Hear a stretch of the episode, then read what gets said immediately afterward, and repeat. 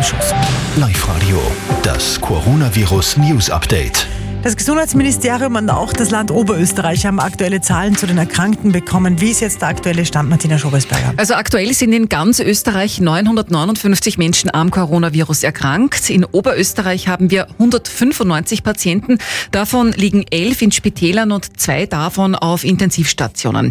Leider ist inzwischen auch ein Todesfall dazugekommen. In der Steiermark ist heute Nacht eine infizierte Frau Mitte 70 mit Vorerkrankungen in der Nacht gestorben. Sie ist damit das zweite bestätigte Todesopfer durch das Coronavirus in Österreich. Es ist vier Minuten vor halb elf. Die wichtigsten Infos natürlich nicht nur zum